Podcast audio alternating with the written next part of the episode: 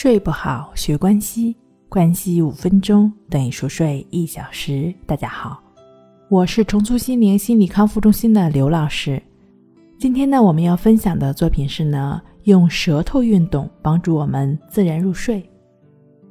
舌头运动的具体的运用方法就是轻轻的闭上嘴巴，将舌尖顶在口腔的内侧，一边轻轻向外推。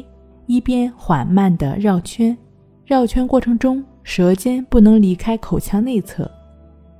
绕圈时呢，以左脸内侧，以左脸颊内侧运动两圈，右脸颊的内侧运动两圈为一次。这套运动可以在早、中、晚各进行三次。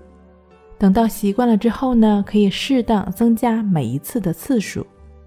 这套运动不但能够缓解打鼾，还能改善咬合及头痛的问题，让人睡得更好。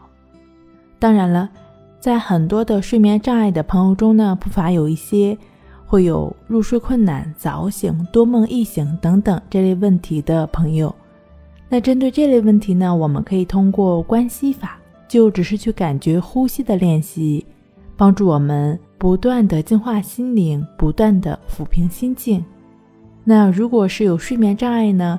建议通过静坐关系法和静卧关系法这两种方法结合练习，正确持续的练习大概一个月左右，您的一般的睡眠障碍问题都会有一个不错的改善的。那这两种方法的具体练习步骤和常见问题，可以参见《淡定是修炼出来的》一书。睡不好，学关系，关系五分钟。等于熟睡一小时。好了，今天跟您分享到这儿，那我们下期再见。